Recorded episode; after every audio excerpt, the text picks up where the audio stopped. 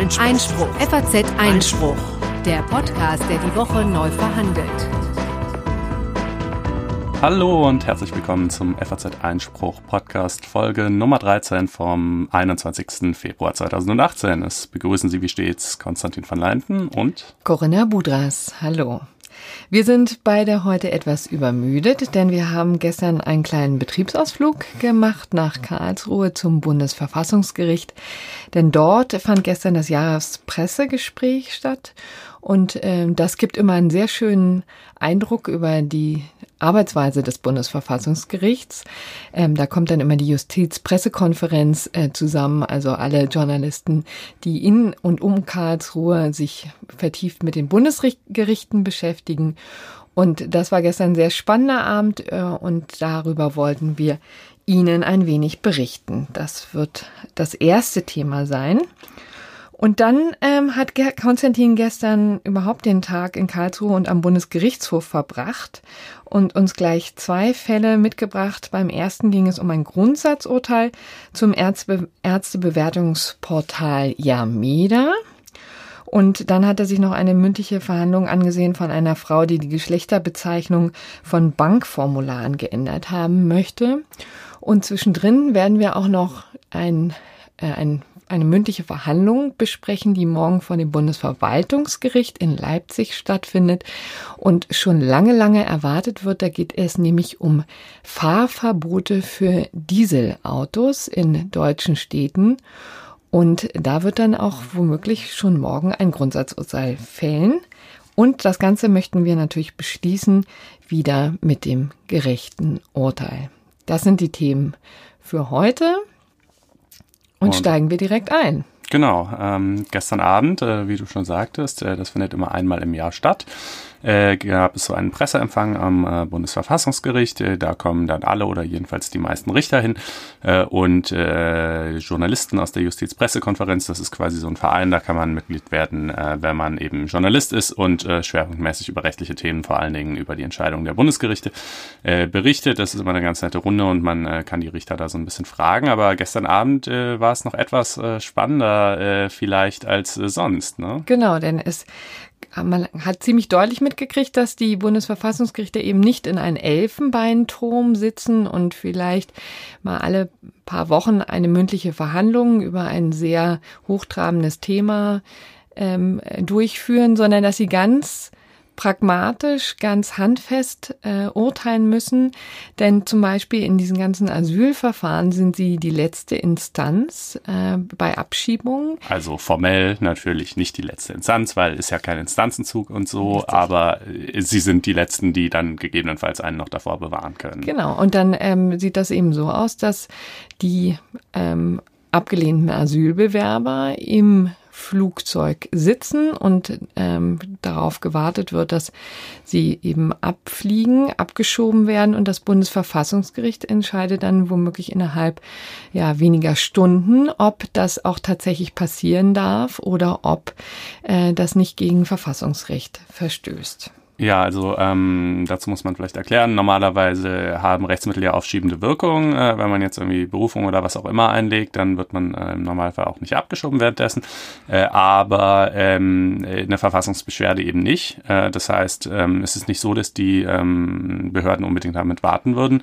Äh, und das sind dann eben Eilsachen, die eingehen beim Bundesverfassungsgericht, über die teilweise wirklich binnen weniger Stunden, teilweise binnen weniger Minuten äh, entschieden werden muss, was natürlich auch äh, seine ganz eigenen Herausforderungen birgt, zumal diese Zahl dieser Fälle deutlich zugenommen hat, wenig überraschenderweise.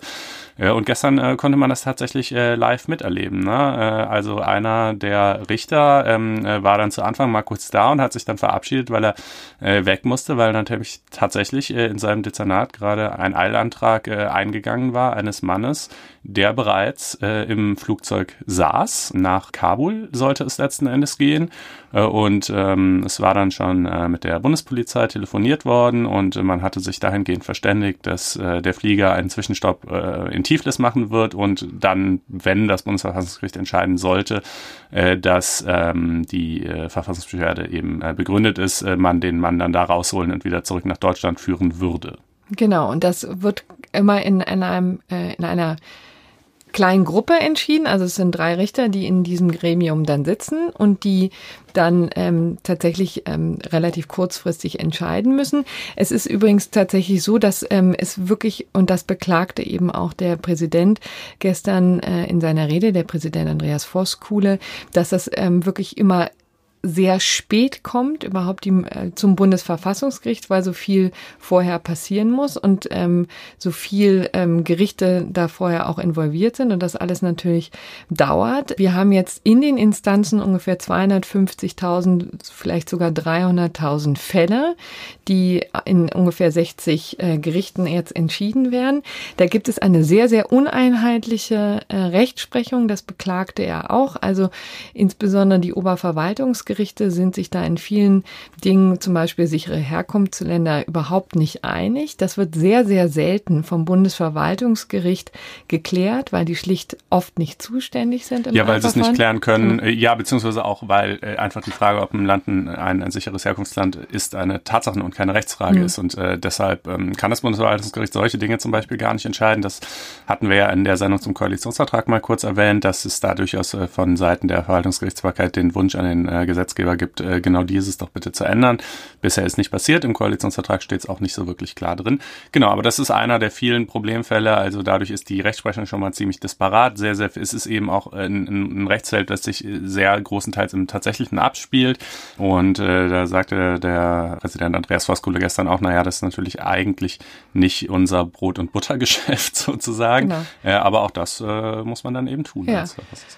Und es ist eben so, dass sie natürlich, ähm, sagt er auch ganz klar, ein bisschen ab vom Schuss sind, ne, im schönen Karlsruhe natürlich auch nicht wissen, wie es vor Ort in Kabul, in Afghanistan oder wo auch immer aussieht.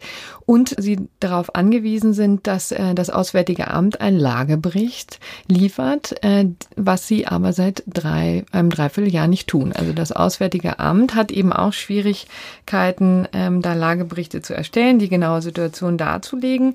Aber die Gerichte sind eigentlich darauf angewiesen. Also das ist nicht der einzige Hinweis oder die, die einzige Grundlage, auf der Sie entscheiden, aber es ist natürlich eine wichtige. Und dieser Lagebericht ist im Moment eben nicht vorhanden.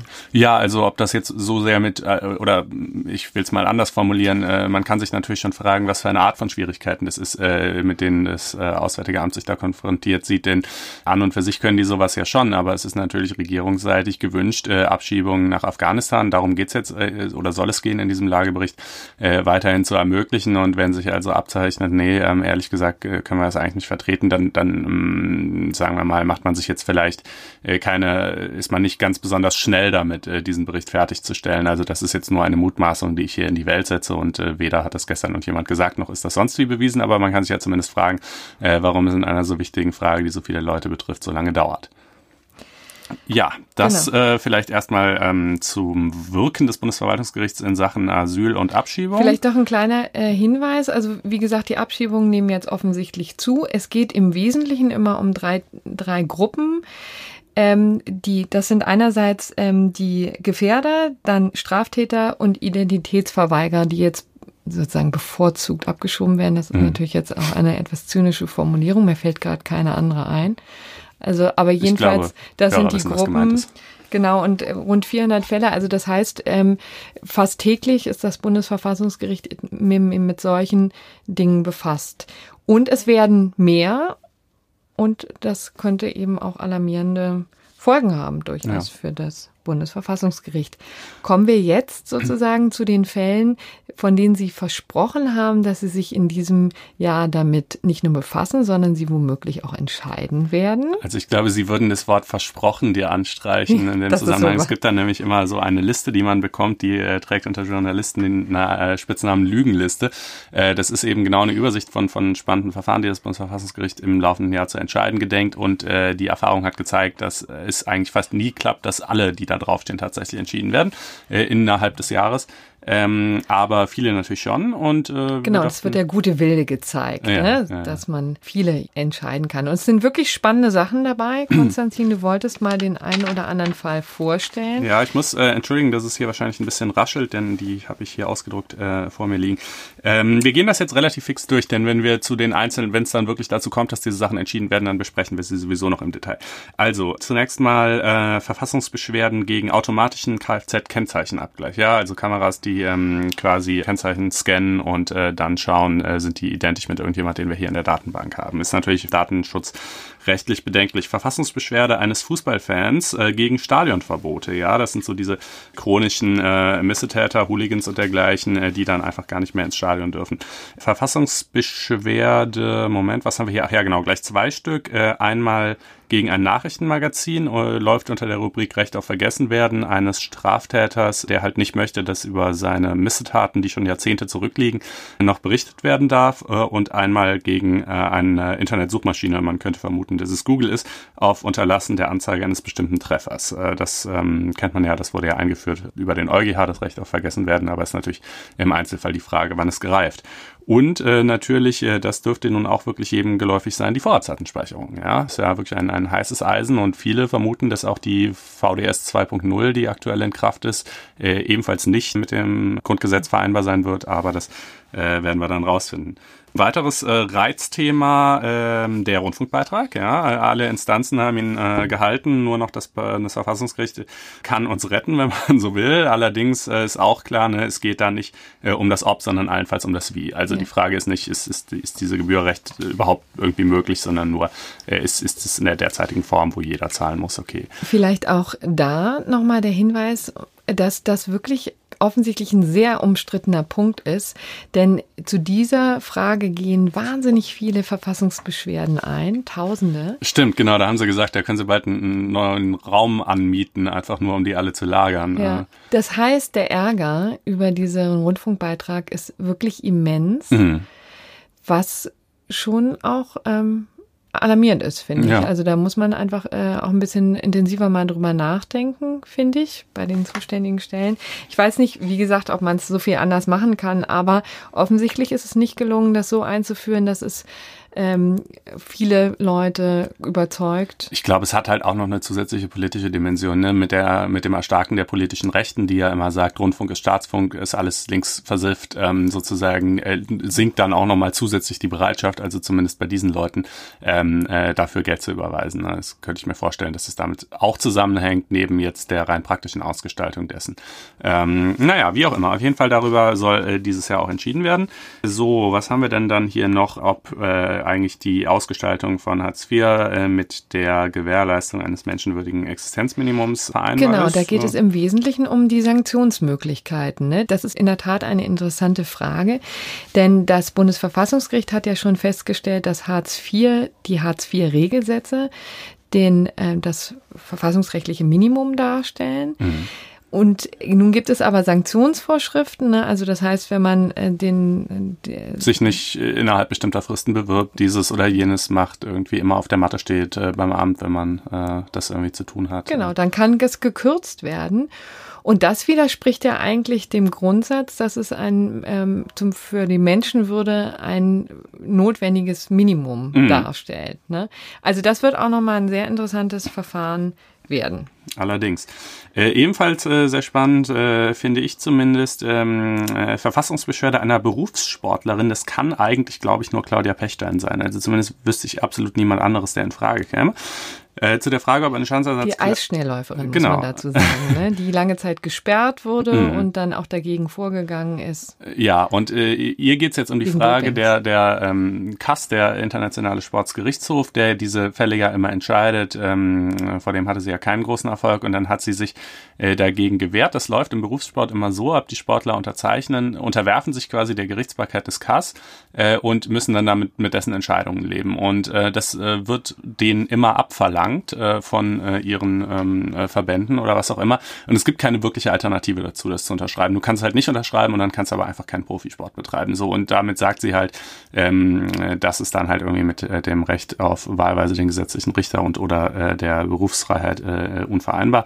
Ähm, das äh, ist eine durchaus umstrittene Geschichte und äh, soll wohl dann jetzt eben auch, also wie gesagt, ich vermute, dass es die Pechstein ist, äh, soll dann jetzt wohl auch entschieden werden. Was haben wir denn noch? Aha. Wir haben interessanterweise die sachgrundlose Befristung, die sich auch noch vor dem Bundesverfassungsgericht findet. Also die Frage eben, ob das ähm, überhaupt die jetzt bestehende Regelung ähm, verfassungskonform ist. Also das hatten wir auch schon öfter besprochen. Im Moment gibt es die Möglichkeit, sachgrundlose Befristung aufzu auszusprechen im Arbeitsvertrag, also jemanden anzustellen, nur befristet über einen Zeitraum von zwei Jahren, ohne dass man eben einen Grund hat, wie zum Beispiel Vertretung.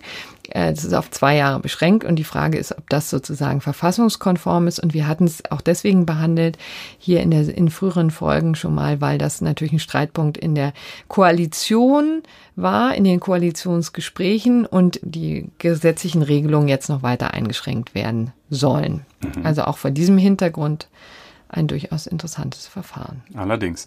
Äh, die arme Tabaklobby ähm, muss ja auch irgend, von irgendwas leben ähm, und äh, findet das gar nicht so okay, dass sie jetzt gezwungen ist, diese Schockbilder auf ihre Packungen äh, zu drucken und äh, im Übrigen ist ja auch verboten ist, äh, Tabak mit charakteristischen Aromen, also so, was weiß ich, äh, Minze oder so zum selber drehen, ähm, anzubieten, hat in dieser Sache ähm, äh, Verfassungsbeschwerde erhoben.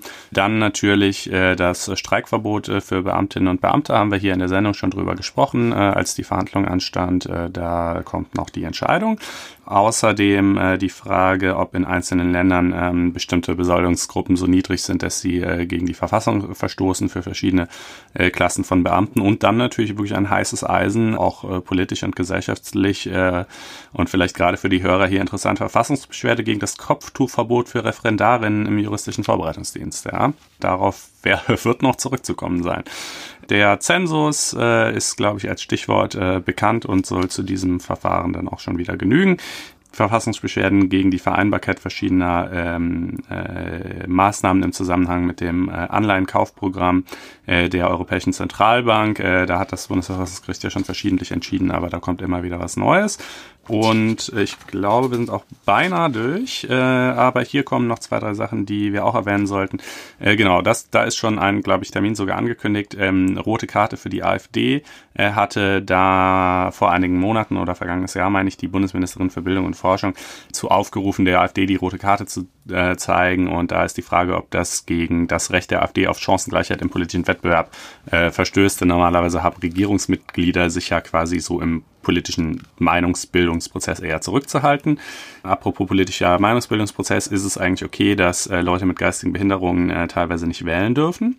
Äh, ist der Gegenstand einer weiteren äh, Beschwerde. Dann haben wir noch äh, die elektronische Fußfessel. Äh, das war absehbar, dass die nach Karlsruhe kommen würde. Und das ähm, Gesetz zum äh, Verbot der äh, gewerblichen Sterbehilfe, wie es, glaube ich, heißt. Ähm, das ist also Ärzten im Prinzip so ziemlich unmöglich macht, irgendwie bei Selbsttötung äh, zu assistieren.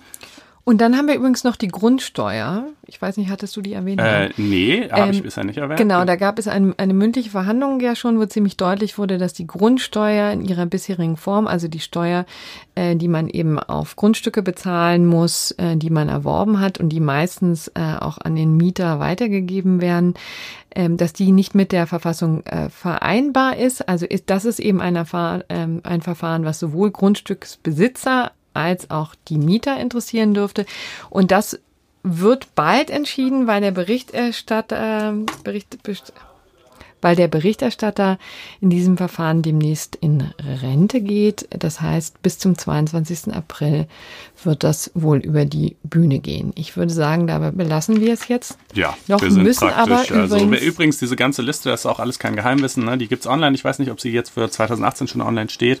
Äh, wenn ja, dann packen wir euch den Link in die Show Notes. Übrigens haben wir vor lauter Aufregung über die Arbeit des Bundesverfassungsgerichts und wie schnell die entscheiden müssen und wie aktiv die sozusagen eingreifen können bei den Abschiebungen, ganz vergessen nachzureichen, wie denn jetzt das Bundesverfassungsgericht in dem gestrigen Fall entschieden hat. Ja, äh, die Antwort lautet allerdings äh, auch, sie haben noch nicht entschieden. Äh, es soll wohl. Nicht ähm, offiziell. Äh, ja, nee, auch tatsächlich nicht. Also es soll bis heute Abend oder heute Nachmittag, 18 Uhr, glaube ich, ein Beschluss ergehen. Ähm, mehr war ähm, offiziell nicht zu erfahren, aber man kann sich ausdenken, was das bedeutet. Ne? Denn ähm, sie haben sich das ja eben, wie ge gesagt, quasi parallel zu dieser Abendveranstaltung mit Hochdruck äh, angeschaut und äh, quasi schon vorbereitet, wie man den Mann aus dem Flieger rausholen könnte, wenn man seiner Verfassungsbeschwerde stattgeben würde. Äh, und wenn sie sich jetzt bis heute 18 Uhr Zeit lassen, dann heißt es wohl, dass er keinen Erfolg gehabt genau, hat. Genau, denn inzwischen dürfte er in Kabul gelandet sein. Das war für heute Morgen geplant. Und äh, wenn man bis dahin sozusagen nicht weiß, dass er äh, wieder zurückgeholt werden muss, dann. Ja, dann wird es zumindest erheblich schwieriger äh, und äh, dann, ja. Genau. Ja. Kommen Gut. wir jetzt zu einem anderen Grundsatzurteil, was der Bundesgerichtshof gestern gefällt hat in Sachen Ärztebewertungsportal. Konstantin, du warst auch bei der mündlichen Verhandlung gestern. Erzähl doch mal. Äh, ja, bei der ähm, Verkündung. Ach so. Ähm, äh, da äh, hat eine Frau, die äh, Neurologin und Dermatologin ist, äh, geklagt äh, gegen Yameda, weil sie gerne ihr Profil dort gelöscht haben möchte. Ne? Yameda, für diejenigen, die es nicht kennen, ähm, ist so ein Portal, wo alle in Deutschland niedergelassenen Ärzte aufgeführt sind ähm, mit ihren Basisdaten, also Anschrift, ähm, Fachrichtungen, Praxisöffnungszeiten und dergleichen äh, und wo Patienten dann eben Bewertungen hinterlassen können. Das sorgt natürlich immer wieder für Ungemach, äh, insbesondere bei Ärzten, die da nicht so besonders gut abschneiden und die dann sagen, äh, wahlweise ich will die Bewertungen gelöscht haben oder ich will einfach mein ganzes Profil da entfernt haben, weil das äh, für mich geschäftsschädigend ist. Ähm, Sie äh, wollte das auch und ähm, jetzt äh, hat der BGH allerdings 2014 schon mal entschieden, dass Yameda prinzipiell äh, diese äh, Profile für die Ärzte erstellen darf und zwar auch ohne beziehungsweise sogar ausdrücklich gegen äh, deren Willen. Genau, und darauf ist Yameda auch besonders stolz, dass sie einfach jeden niedergelassenen Arzt in mhm. Deutschland führen, egal ob er will oder nicht. Das heißt, sie haben einen vollständigen Katalog von Ärzten in Deutschland. Mhm. Ja, und äh, jetzt äh, der das Argument der Ärzte äh, lautet dann, was ich ehrlich gesagt immer so ein bisschen albern finde, ähm, äh, die argumentieren dann äh, tatsächlich äh, über äh, die informationelle Selbstbestimmung. Also die sagen, das sind ja meine Daten, wie scheiße, was für Fachrichtungen ich mache, wo ich meine Praxis habe und so weiter. Äh, und ähm, äh, das sei äh, ja, äh, und ich habe ja nicht meine, mein Einverständnis dazu gegeben, dass die hier verarbeitet und veröffentlicht werden und das ist halt ein Verstoß gegen das Bundesdatenschutzgesetz. Äh, ich finde das schon im Ansatz irgendwie ziemlich ziemlich ähm, abwegig, äh, weil ja, mein Gott, also äh, weißt du, das ist, ist halt mein, mein, mein altes Steckenpferd irgendwie die deutsche Datenschutzparanoia. Ja, das ist sehr viel weniger persönliche, private, intime Daten als, als diese, die auf jedem Praxisschild an der Straße öffentlich einsehbar kleben, kann ich mir kaum vorstellen. Wobei das ja nur ein Nebenkriegsschauplatz ist. Das ist sozusagen das Vehikel, ja, genau. Das man nutzt, um gegen Yameda vorzugehen. Klar. Der eigentliche Einwand ist ja ein ganz anderer. Genau, der Grund Grund ist natürlich im Zweifelsfall dann eben häufig, dass man da schlecht bewertet wird. Ja, aber, aber ähm, dagegen kann man sich ja nicht unmittelbar wehren, also beziehungsweise man kann übrigens auch natürlich gegen einzelne äh, Bewertungen vorgehen, wenn man der Meinung ist, dass die unzutreffend sind, aber so im Grundsatz muss man damit leben. Ne? Und, und äh, genau, das Vehikel ist dann eben zu sagen, ja, ja, Datenschutz. So, da hatte, das muss man, glaube ich, im Vorgriff erzählen, damit man die Entscheidung von gestern verstehen kann, der BGH eben 2014 äh, gesagt, ähm, äh, tatsächlich im Grundsatz äh, ist es erstmal datenschutzwidrig, aber es gibt eben Ausnahme, äh, einen Ausnahmetatbestand, wenn ein berechtigtes Interesse besteht und das besteht hier, weil es eine sozial sinnvolle Funktion äh, erfüllt und äh, sozusagen sinnvoll und gewünscht ist und im Übrigen auch von der Kommunikations- und Medienfreiheit äh, von Yameda mhm. wiederum gedeckt, diese Daten zu veröffentlichen. Äh, Denn die Patienten äh, profitieren durchaus davon. Ne? So kann man davon ausgehen, dass wenn man schon mal ein paar, paar Bewertungen sehen kann, vielleicht einen guten Eindruck oder einen besseren Eindruck davon kriegt, was ein Arzt äh, verspricht und was nicht. Genau. Und ähm, ja, und auch um überhaupt erstmal die Ärzte zu finden, also selbst diejenigen, für die es keine Bewertung gibt, ist ja trotzdem hilfreich dann zu sehen, wie viele Neurologen gibt es eigentlich in Frankfurt oder wie auch immer. Und jetzt äh, hat der BGH aber dann gestern eben doch der Klägerin Recht gegeben, äh, die ihr Profil gelöscht haben möchte. Warum nun dieses? Weil er sagt, inzwischen äh, ist die Lage anders als 2014. Äh, Yameda bietet sogenannte Premium-Pakete an, die kann man kaufen als Arzt. Darüber machen die auch 85 bis 90 Prozent ihres Umsatzes. Also Yameda. Die kosten auch gar nicht so ganz wenig. Ich glaube so um die 70 Euro im Monat. Äh, und äh, wer ein solches Premium-Paket kauft, kann verschiedene Dinge tun. Der kann zum Beispiel sein eigenes Profil so ein bisschen aufhübschen. Dann kann er irgendwie ein Foto reinstellen, Link auf seine Homepage, eine ausführlichere Beschreibung dessen, was er so macht. Äh, das ist auch wohl alles noch okay ähm, und kann so bestehen bleiben. Aber was der BGH eben schlimm fand, äh, war, dass diese Ärzte, die ein solches Premium-Profil haben, äh, deren Profile werden quasi verlinkt in so einem kleinen Kasten auf den Profilen von anderen Ärzten, die kein solches Premium-Profil haben und in derselben Fachrichtung tätig sind. Also wenn ich quasi Neurologe bin und ich habe kein Premium-Profil, irgendjemand schaut meine Seite an, dann ist da so ein Kasten, wo Nutzer quasi eingeblendet werden. Ah, gucken Sie mal, hier in der Umgebung gibt es aber auch noch den anderen Neurologen, wollen sie nicht auch mal den anschauen, so hm. sinngemäß, ja. Äh, und äh, damit ähm, hätte Yameda eben diese Rolle des neutralen Informationsmittlers ähm, verlassen und genau diese Rolle war es aber überhaupt erst, die sie im Grundsatz erstmal berechtigt, diese Daten überhaupt zu präsentieren. Hm. Und das ist auch immer so ein bisschen der oder der Hauptvorwurf, den Ärzte eben erhe erheben, dass Yameda so ein Mischmodell ist zwischen reiner Information und dann eben ein Werbeportal von Ärzten, die eben bereit sind, äh, mehr Geld zu zahlen und dann eben besonders ähm, besonders präsentiert werden. Und man muss ehrlicherweise sagen, in den vergangenen Jahren gab es öfter schon Rechtsstreitigkeiten, wo auch Yameda ordentlich zusammengestutzt wurde. Also die haben zum Beispiel die Werbung wesentlich ähm, offensiver schon gemacht, auch ähm, nicht bezeichnet ursprünglich, dass es eine Werbung war. Also da hatte man tatsächlich so eine Art von Rank Ranking, ähm, wo der unbeteiligte Patient sozusagen denken oder der, der Interessierte denken konnte, okay, das ist jetzt ein neutrales Ranking, was sich wirklich rein aus der Bewertung ähm, speist, aber wo sich dann eben herausstellte, da ist eben die Werbung spielt da eine gewichtige Rolle und es werden vor allen Dingen die angezeigt, die eben diese Premium-Pakete. Ja, also nicht bei der eigentlichen Note, ne? Das muss man schon mal klarstellen. Es gibt ja diese, diese quasi Schulnotensystem ja. von 1 bis 6 und das speist sich wirklich nur aus den Rankings und hat das ja. auch immer nur getan. Genau. Aber ähm, die Frage ist eben, ob äh, sozusagen Ärzteprofile an verschiedenen prominenten Plätzen anderweitig eingeblendet werden. Jetzt bringt dir das natürlich auch nur so mittelfiel, wenn du zwar irgendwie oben stehst, aber halt trotzdem eine miese Note hast. Genau. Ja? Ähm, natürlich, es gibt bestimmt die Sorge, Sorge im Hintergrund. Dafür übrigens mal vorneweg gibt es jetzt echt keine Belege und wir wollen das auch gar nicht behaupten, aber natürlich gibt es bestimmt Ärzte, die sich denken, na ja, wer weiß, also wenn ich so ein Premium-Profil kaufe, hm, ob die dann nicht vielleicht ein bisschen großzügiger sind, wenn es um Streitigkeiten geht, wenn ich einzelne negative Bewertungen gelöscht haben könnte oder so, ja. Wie gesagt, ich will überhaupt nicht unterstellen, dass es die es tun. Beziehungsweise, aber, also es gibt Ärzte, die genau das unterstellen und Yameda sagt ja immer, das tun wir nicht. Also ja. es werden bei der Bewertung der Bewertung, ja, mhm. wird äh, da kein Unterschied gemacht. Und äh, es gibt ein standardisiertes System, wo eben geguckt wird, wie valide diese Bewertungen sind. Das passiert teilweise automatisch. Ähm, und, und dann entschieden wird, ob die bleiben dürfen oder nicht. Das ist die Version von Yameda. Es gibt ähm, Ärzte, die eben anderes sagen. Ja, genau. Naja, und jetzt, äh, was ist jetzt eigentlich die Konsequenz dieses Urteils? Die ist eigentlich nicht so riesig. Also Yameda hat direkt im Anschluss, die waren offensichtlich gut vorbereitet, eben diese, diesen Teilaspekt ihrer Premium-Pakete, dass diese Profile dann auf anderen Profilen verlinkt sind, einfach entfernt das ist jetzt halt nicht mehr Teil davon, dann haben die Premium-Kunden halt insofern ein bisschen weniger Funktionalität. Und äh, es ist schon auch ganz bemerkenswert, wie Yameda das irgendwie äh, gelungen ist, äh, wirklich diese, diese Niederlage, die sie eigentlich eingefahren haben, praktisch als Sieg zu verkaufen. Ne? Da hast du dich, glaube ich, ein bisschen aufgeregt gestern, oder? Ja, richtig. Also es ist äh, eben tatsächlich man natürlich äh, auch so eine so eine Frage, wie man dann so ein, so ein Urteil bewertet. Und es ist schon klar, dass die Parteien das immer Beste für sich ähm, raus äh, lesen. lesen. Genau. Ich fand es insofern wirklich ein bisschen ähm, bisschen unseriös. Ich fand, es wurde einfach zu sehr deutlich gemacht, ja, wir dürfen das ja alles und ähm, es wurde äh, ziemlich verschwiegen, dass das nur deswegen funktioniert, weil sie dann ihr Geschäftsmodell umbauen mhm. müssen. Mhm. Und das müssen sie jetzt und da muss man eben sehen, wie interessant es eben noch für Ärzte ist, da Premium-Pakete zu buchen. Ne? Mhm. Wird man sehen. Ja, warst du eigentlich schon mal? Auf Yameda?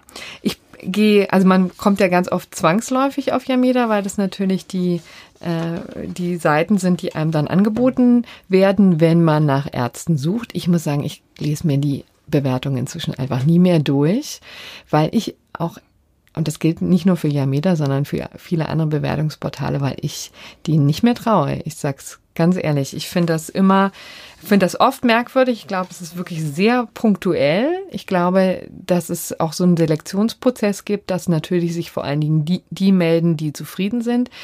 Denn ich würde, ja, die meisten sagen, äh, die, unzufrieden, die unzufrieden sind. sind. Genau, das melden sich vor allen Dingen die, die unzufrieden sind.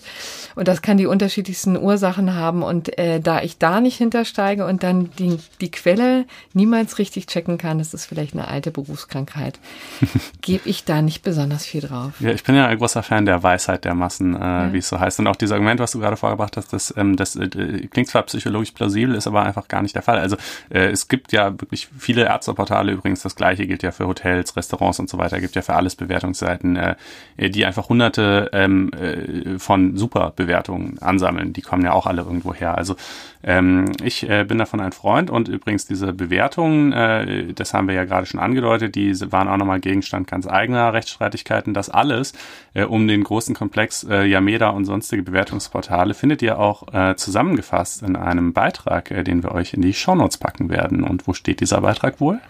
Bei FAZ Einspruch, unserem tollen Online-Magazin. Genau, so ist es. Ja, sieh an. Ähm, äh, faz-einspruch.de, wenn euch das äh, interessieren sollte. Und wir hoffen sehr, dass euch das interessiert.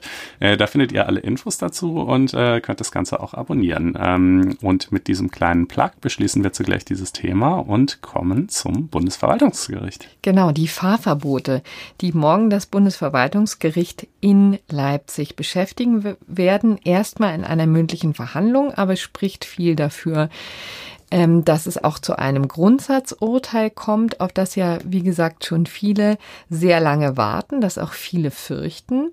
Denn jetzt ähm, wird das Bundesverwaltungsgericht entscheiden, ob Kommunen und Bundesländer in ihren Luftreinhalteplänen Fahrverbote, insbesondere für Dieselfahrzeuge, ähm, vorsehen müssen. Das ist ein bisschen kompliziert, denn der Mechanismus ist definitiv nicht so, dass das Bundesverwaltungsgericht jetzt von einem Tag auf den nächsten Fahrverbote für alle oder für keinen oder für wenige verhängt, sondern es ist eben dieses, dieser Mechanismus über die Luftreinhaltepläne der Kommunen. Vielleicht gehen wir noch mal einen Schritt zurück, denn ähm, das Ganze basiert eben auf einer EU-Richtlinie, die äh, vor langer Zeit schon festgelegt hat, einen Grenzwert für Stickstoffdioxid. Da geht es äh, um 40 Mikrogramm pro Kubikmeter als Grenzwert, der nicht im Jahresmittel überschritten werden darf. Mhm. Das ist ein sehr niedriger Wert, der ist in vielen Ländern höher. Ähm, aber er ist nun einfach mal Gesetz geworden, eben auch in Deutschland. Das heißt, es ist ein Grenzwert, den wir eigentlich einhalten müssen. Ja, also da, da laufen diverse ähm, äh, Vertragsverletzungsverfahren äh, gegen verschiedene andere EU-Länder, wo der eben auch äh, gerissen wird. Und es gibt auch äh, durchaus Leute, die sagen, ach, das ist doch alles albern, der ist einfach so wahnsinnig niedrig angesetzt. Ähm, irgendwie, es gibt zum Beispiel, also das ist jetzt der, der Grenzwert quasi für die Luft äh, im öffentlichen Raum. Ja, zum Beispiel der Grenzwert für die ähm, Schicksal Dioxidbelastung in Büros ist äh, ein gutes Stück höher. Dann kann man allerdings natürlich auch wiederum sagen, na ja, aber wenn man krank ist zum Beispiel, dann geht man auch gerade nicht ins Büro und wenn man irgendwie ein Baby ist oder ein alter Mensch oder so, dann auch nicht. Und die sind ja gerade besonders anfällig für äh, Luftverschmutzung und äh, naja, wie auch immer. Jedenfalls, dieser Wert ist mal so, wie er ist. Ähm genau, und er ist seit 2010, muss er eigentlich eingehalten werden und das gelingt mehr schlecht als recht, muss man sagen. Also es waren ursprünglich, glaube ich, 90 Kommunen, die regelmäßig einfach die Latte gerissen haben. Das Ganze wurde dann schon gedrückt. Also es ist ja nicht so, dass jetzt die Kommunen die, ähm, die Hände in den Schoß gelegt haben, sondern insbesondere größere Städte, die damit zu kämpfen haben, wie Düsseldorf, Stuttgart, Hamburg, auch München, ähm, haben schon einige Maßnahmen vorangetrieben, um das sozusagen zu begrenzen, das Problem. Also der Luftreinhalteplan von Stuttgart zum Beispiel sieht eben vor, dass man dann in solchen besonders belasteten Tagen dann die, äh, die eine grüne Welle schaltet, damit möglichst wenig Stop and Go ist. Dann wird der ähm, der Nahverkehr ausgebaut. Dann ähm, gibt es äh, verschiedene andere ähm, Maßnahmen. Aber was die Kommunen inzwischen oder bisher gescheut haben, sind eben die Fahrverbote. Und die deutsche Umwelthilfe ist eben besonders rührig und besonders angestrengt dabei, diese, das durchzusetzen, also die Einhaltung des Grenzwertes. Und die sind der Meinung, dass das Einzige, was wirklich helfen würde, tatsächlich eine Beschränkung des Verkehrs wäre. Und insbesondere der Dieselautos, dazu muss man eben wissen, dass Dieselautos ähm, 67 Prozent der Stickstoffdioxidbelastung äh, verursachen. Das sind jetzt Zahlen. Obwohl es mehr Benziner als Diesel gibt. Genau. Äh, das sind Zahlen des Umweltbundesamtes. So, und deswegen klagt die Deutsche Umwelthilfe eben vor verschiedenen Verwaltungsgerichten. Rund 20 Klagen sind anhängig und zwei Fälle haben es jetzt bis zum Bundesverwaltungsgericht gebracht. Das ist einmal Düsseldorf und einmal Stuttgart. Bevor wir zum Bundesverwaltungsgericht kommen, vielleicht noch zu einer der anderen Klagen der DUH, die so einen ganz lustigen Nebenkriegsschauplatz in diesem Zusammenhang darstellt, denn sie klagen ja unter anderem auch in Bayern. Genau. Ähm, und äh, sagen, äh, die Landesregierung hat es hier versäumt, äh, diesen Luftreinhalteplan überhaupt erstmal vernünftig aufzustellen und Fahrverbote jedenfalls vorzubereiten. Ähm, und äh, in der Tat äh, hat der Verwaltungsgerichtshof in Bayern ihnen da auch recht gegeben und auch in seinem Urteil äh, vor einigen Monaten, ich glaube im Januar war es, einen sehr deutlichen Ton gegenüber der Landesregierung angeschlagen und äh, gesagt, also ähm, Freunde, wir verstehen schon, dass euch das politisch äh, unlieb ist und ihr das nicht wollt, aber äh, ihr müsst es auf jeden Fall zumindest mal vorbereiten. Ähm, und äh, die hatten da nur so ein ganz dünnes Papierchen irgendwie äh, präsentiert, was halt nicht ansatzweise ausreicht. Äh, und äh, jetzt inzwischen äh, ist es, hat es quasi die nächste Eskalationsstufe erreicht. Es wurde dann erstmal ein Zwangsgeld gegen die Landesregierung verhängt, ähm, wenn sie diesen Plan nicht aufstellen. Gut, das waren 4000 Euro, da muss man natürlich sagen, das ist denen sowas von egal, ja.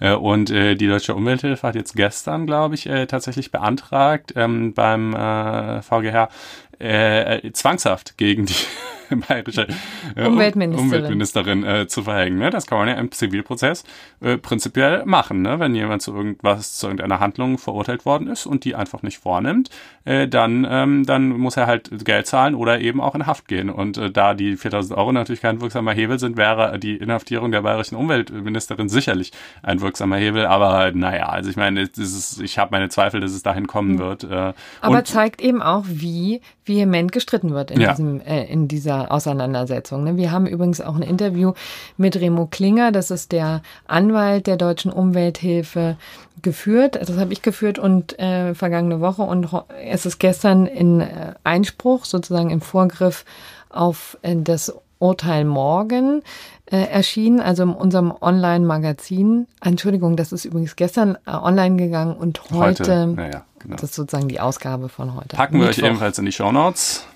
Das Ganze zeigt, wie äh, politisiert das Ganze ist, wie vehement gestritten wird. Das berichtet er in diesem Interview übrigens auch.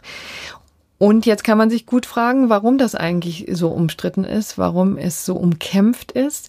Das liegt schlicht und ergreifend daran, dass es wahnsinnig viele Leute betreffen wird. Das ist übrigens ganz anders, als es damals äh, war mit den Umweltplaketten, die vor zehn Jahren eingeführt wurden, 2008. Wir erinnern uns alle, die sehen wir ja auch äh, immer noch regelmäßig, die rote, gelbe und grüne Plakette, die auf allen Autos in Deutschland prangt und die sozusagen kennzeichnet, welches Auto, äh, welchem Auto erlaubt es in der Umweltzone zu fahren, die es in vielen deutschen Städten gibt. Das waren die damals die Feinstaubplaketten. Da ging es eben nicht um Stickstoffdioxid, sondern eben um Feinstaub. Und auch das war natürlich wahnsinnig umstritten damals, wurde dann aber durchgesetzt, traf aber weniger Leute, beziehungsweise vor allen Dingen die alten Autos. Genau, und es wurde auch so gestuft eingeführt, glaube ich, erst irgendwie nur für die Allerschlimmsten und dann so, so schrittweise. Und ähm, ja, die meisten Autos, die das betraf, waren dann aber irgendwie auch sowieso so langsam mal am Ende ihrer Haltbarkeitsdauer vielleicht angelangt wohingegen hier tatsächlich sogar wirklich äh, Autos ziemlich äh, äh, jungen äh, Verkaufs- und Herstellungsdatums äh, mit erfasst werden, ne? Ja. was für Schadstoffklassen sind da betroffen? Das ist eben genau das Problem, dass eben viele Diesel erstaunlich schmutzig sind. Das hat natürlich auch mit, äh, mit den Abschaltfunktionen zu, ähm, zu tun, die wir jetzt in den vergangenen Jahren kennenlernen durften, insbesondere von Volkswagen. Ähm, da ist es so, dass ähm, tatsächlich die Euroklassen eins bis fünf und fünf sind eben auch relativ neue ähm, neue Autos, die zwei, drei, vier Jahre alt sind. Das, die können eben darunter fallen, ähm, die nicht so sauber sind, dass sie ja, dass sie damit konform gingen mit diesen Luftreinhalteplänen, wenn die dann äh, genau. äh, durchgesetzt würden. So, und deswegen wird es wahnsinnig viele Leute betreffen. Also ich glaube, es gibt ähm, Schätzungen, dass es so 2,8 Millionen Autos wären, die dann natürlich immer noch ähm, benutzbar wären, aber eben nicht mehr überall, sondern nur eingeschränkt. Mhm. Und das ist eben genau die Abwägung, die das Bundesverwaltungsgericht jetzt auch ähm, treffen muss. Nämlich auf der einen Seite haben wir es mit einer faktischen Enteignung zu tun. So wird es immer genannt. Tatsächlich ist es natürlich eine Inhalts- und Schrankenbestimmung. Also äh, das Auto ist natürlich immer noch da, steht vor der Tür, steht in der Garage, Kannst damit kann aus Land fahren, so genau, oder aber, sonst irgendwo hin, wo halt die Luftwerte besser sind. Aber es ist natürlich schon eine Rieseneinschränkung. Ne? Ja, das muss, das muss man sagen, wenn es eben in Städten wie Düsseldorf oder Stuttgart nicht mehr möglich ist, damit in die Innenstadt zu fahren, und zwar dauerhaft nicht möglich ist, in die Innenstadt zu fahren, dann hat man natürlich ein Problem. Und deswegen ist es so ein Politikum. Auf der anderen Seite Seite ist die Abwägung natürlich ähm, der Gesundheitsschutz der Bevölkerung. Denn Stickstoffdioxid ist ein ähm, Reizgas, ja, was ähm, natürlich die, die Atemwege reizt, was zu Bronchitis führen kann, zu chronischen Erkrankungen und insbesondere Leute, die Asthma haben, haben einfach ähm, ein Problem es ist auch tatsächlich so, dass es ähm, noch ähm, Luftwegserkrankungen äh, beschleunigen kann und all das. Also jetzt ähm, auch nicht ganz trivial, ja. diese Abwägung zu treffen. Ja, und äh, sollte das Bundesverwaltungsgericht äh, die ähm, Zulässigkeit solcher Fahrverbote prinzipiell anerkennen, äh, dann wäre der nächste Schritt quasi, dass die innerhalb der Kommunen, die diese Grenzwerte überschreiten, tatsächlich äh, in Kraft treten müssten im Prinzip. Ne? Und das würde natürlich auch, also die politische Dimension, um das vielleicht nochmal ein bisschen deutlich zu machen, ist natürlich auch einfach die, dass äh, es ja wahnsinnig ungerecht wirkt und auch wäre, äh, wenn jetzt ähm, die Käufer irgendwelcher abgasmanipulierter Autos letzten Endes die Dummen wären bei der Geschichte. Ne? Denn äh, da kannst du ja auch nichts dafür. Das konnte, konnte man ja wirklich nicht wissen, dass äh, die äh, Schadstoffwerte da viel höher sind als von den Herstellern angegeben. Äh, und das würde natürlich dann wiederum in der Folge auch nochmal, glaube ich, einen ganz neuen zusätzlichen äh, Schwung in äh, die Klagen gegen VW und äh, Co. Äh, bringen, wenn es dazu käme. Ne? Denn bisher haben sich vielleicht viele gedacht, ach naja, stößt mein Auto halt mehr aus, als da irgendwie auf dem Datenblatt stand, ist mir jetzt ehrlich gesagt egal, aber wenn man damit auf einmal nicht mehr in die Innenstadt fahren darf, dann äh, dürfte äh, die Haltung dazu sich drastisch und schnell äh, verändern. Hm. Und dann wird vielleicht auch wieder ähm, diskutiert oder noch stärker diskutiert, ob es tatsächlich zu Hardware-Nachrüstung kommen muss. Also ob tatsächlich die Autos dann äh, zurückgerufen werden und dann tatsächlich auch Teile ausgetauscht werden müssen. Bisher sagen ja die Autohersteller, sie reduzieren sich auf Software-Updates und die Hardware-Updates wären einfach zu teuer und der Kosten-Nutzen-Faktor wäre. Wäre absurd. Auch da ist die Rechtsprechung übrigens ziemlich disparat. Der BGH hat darüber ja noch nicht entschieden. Äh, es gibt verschiedenste ähm, erst- und zweitinstanzliche Urteile und die einen sagen, nee, Software-Update reicht, die anderen sagen, es reicht nicht. Wobei im letzteren Fall sich auch durchaus so ein Trend äh, abzeichnet, dass oftmals, wenn ähm, quasi in der Verhandlung das Gericht andeutet, äh, dass es ihnen nicht reichen wird, äh, VW sich dann vergleicht. Surprise, surprise. Ja. So, äh, vielleicht auch nochmal zu morgen, äh, um das sozusagen mhm. abzuschließen, was kann passieren. Also, wie gesagt, es könnte gut sein, dass es ein Urteil gibt. Das könnte natürlich sein, dass die deutsche Umwelthilfe verliert. Dann wäre sozusagen viel Lärm um nichts und dann können die Kommunen weitermachen wie bisher. Die zweite Variante wäre, dass es tatsächlich ähm, eine Version gibt, wie die in Stuttgart äh, das Verwaltungsgericht ähm, ange angedeutet hat, nämlich dass es tatsächlich möglich ist, in der gesamten Umweltzone Fahrverbote einzurichten. Und die Schmalspurvariante wäre das, was das Verwaltungsgericht Düsseldorf vorgeschlagen hat, nämlich nur in bestimmten Regionen, bestimmten Straßen solche Fahrverbote ähm, einzuführen. Das Ganze müsste dann über eine blaue Plakette funktionieren, ähm, denn das Ganze hat ja nur Sinn, wenn das auch tatsächlich ähm, überprüft werden kann und kontrolliert Klar. werden kann. Ne? Und das müsste man am ehesten durch eine blaue Plakette ähm, sicherstellen. Die würden dann eben die Autos bekommen, die ähm, die Vorschriften sozusagen einhalten und alle Dreckschleudern sozusagen würden sie nicht bekommen und nur die, die eine blaue Plakette haben, dürfen dann in die Innenstädte rein. Das wäre sozusagen der Mechanismus, äh, wie er aussehen könnte. Es wäre, ist natürlich mhm. denkbar, dass man sich das noch anders gestaltet, aber das läge ebenfalls auf der Hand. Es kann natürlich dann übrigens, äh, weil wir gerade die Konsequenzen solcher möglichen Fahrverbote kurz angesprochen haben, die eine Dimension äh, sind die Klagen gegen VW, die andere Dimension ist natürlich auch, dass die Politik sich dann vielleicht noch dringlicher genötigt sähe, einfach andere Mittel und Wege zu finden. Denn es geht ja einfach nur darum, dass man diesen Grenzwert einhalten muss und nicht, wie man das tut. Kein Mensch mhm. hat gesagt, dass das über Fahrverbote passieren müsste. Das ist nur einfach ein relativ brachialer Weg äh, dahin. Aber ein anderer Weg ist ja zum Beispiel Förderung des öffentlichen Nahverkehrs. Na, da hatten wir ja, ja, die Debatte in der vergangenen Woche, als die Bundesregierung allerdings auch so ein bisschen holter die Polter und ungeplant, äh, wie es scheint, gesagt hat, ja, wir können ja mal hier so einfach ausprobieren, ob wir nicht irgendwie den ÖPNV in ein paar Städten äh, versuchsweise kostenlos machen. Dann fahren mehr Leute Bahn, weniger Auto, das ist auch besser für die Umwelt. So, also will nur sagen, ne, die, dieser Grenzwert wird auf jeden Fall irgendwie eingehalten werden müssen, andernfalls drohen auch Vertragsleistungsverfahren auf europäischer Ebene. Ähm, aber ob jetzt Fahrverbote ein Element äh, dahin sein werden oder nicht, äh, das wird morgen das Bundesverwaltungsgericht entscheiden. Gut. Kommen wir jetzt nochmal zurück zum Bundesgerichtshof, wo du eine launige mündliche Verhandlung beigewohnt hast, wo es um Bankformulare gibt. Gehen. Ja, ja, ja, tatsächlich. Allerdings irgendwie auch nur vordergründig. Es hätte im Grunde genommen auch alles andere sein können. Also, äh, was hat sich dazu getragen? Da hat ähm, eine Frau geklagt, äh, die sich von ihrer Bank äh, in ihren eigenen Worten äh, totgeschwiegen und sprachlich geschlechtsumgewandelt fühlt. Ja, das klingt ja ganz schön dramatisch, dachte ich mir, als ich die Vorankündigung las und äh, wurde es dann auch tatsächlich. Ähm, es ist nämlich so, dass äh, ihre Bank, die Sparkasse Saarbrücken, ähm, äh, so äh, Formularvordrucke für zum Beispiel Überweisungen oder Darlehensverträge oder was man halt so an Geschäften tätigt in einer Bank benutzt. Und diese äh, auf diesen Formularen steht dann zum Beispiel sowas drauf wie Unterschrift des Darlehensnehmers oder Unterschrift des Überweisers. Äh, und sie sagt, ja, ich bin ja aber gar kein Darlehensnehmer, ich bin eine Darlehensnehmerin.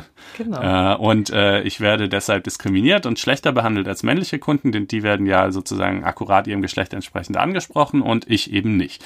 Ähm, jetzt hat sie mit diesem Vortrag in beiden Vorinstanzen keinen Erfolg gehabt, denn die haben gesagt, naja, äh, bekanntermaßen äh, haben wir in der deutschen Sprache das äh, generische Maskulinum und so ein Wort wie Darlehensnehmer äh, meint eben nicht nur Frauen, sondern ganz genauso auch Männer. Äh, und äh, deshalb ist hier schon einfach überhaupt kein Eingriff in irgendwelche Rechtspositionen erkenntlich.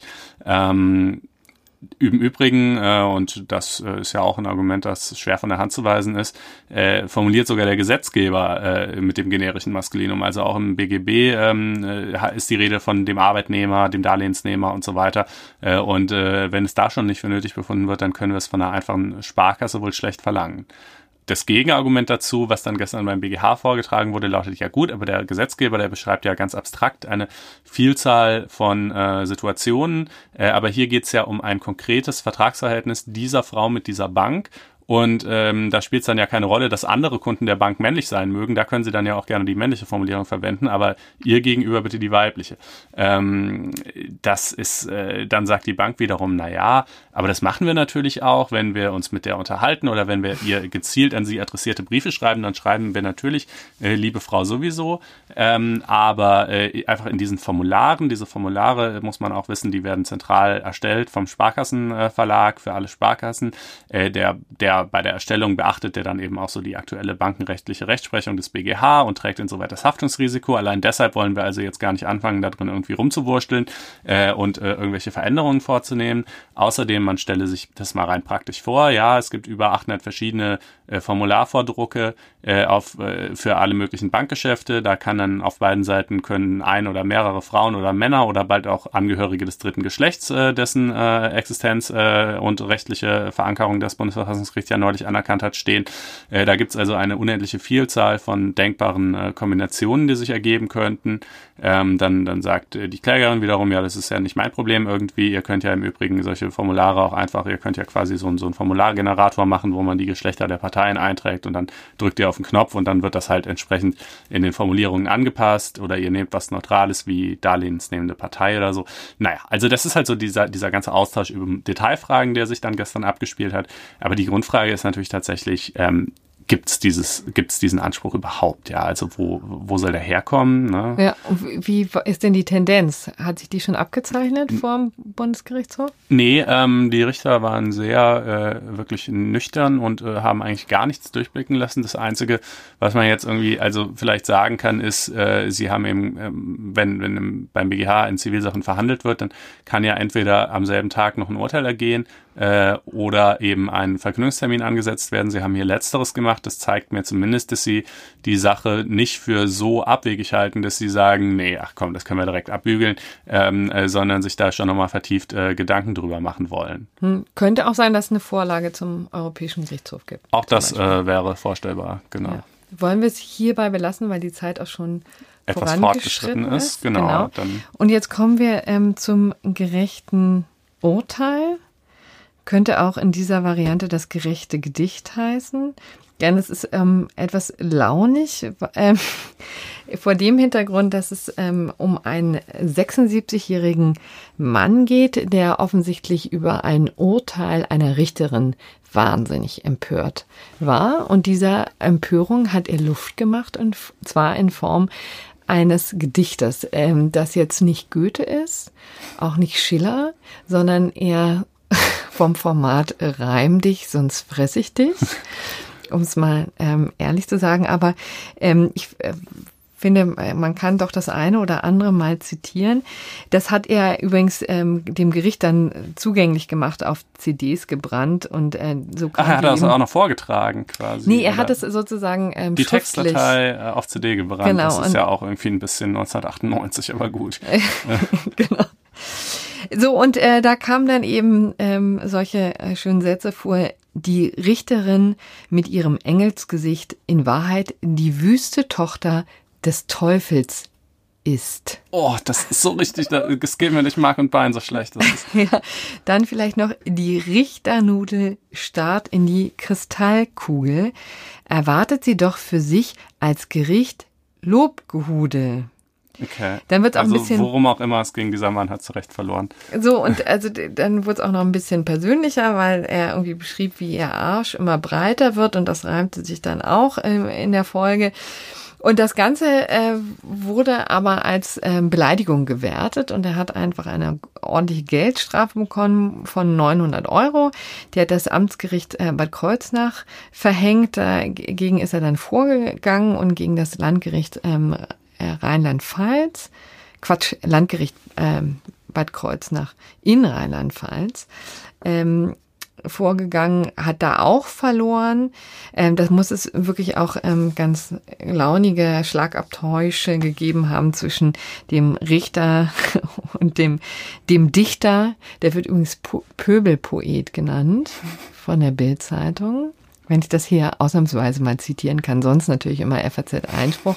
Aber, Aber, wir haben es leider äh, nicht fiel dann gecovert. mehr in die Domäne der Bild.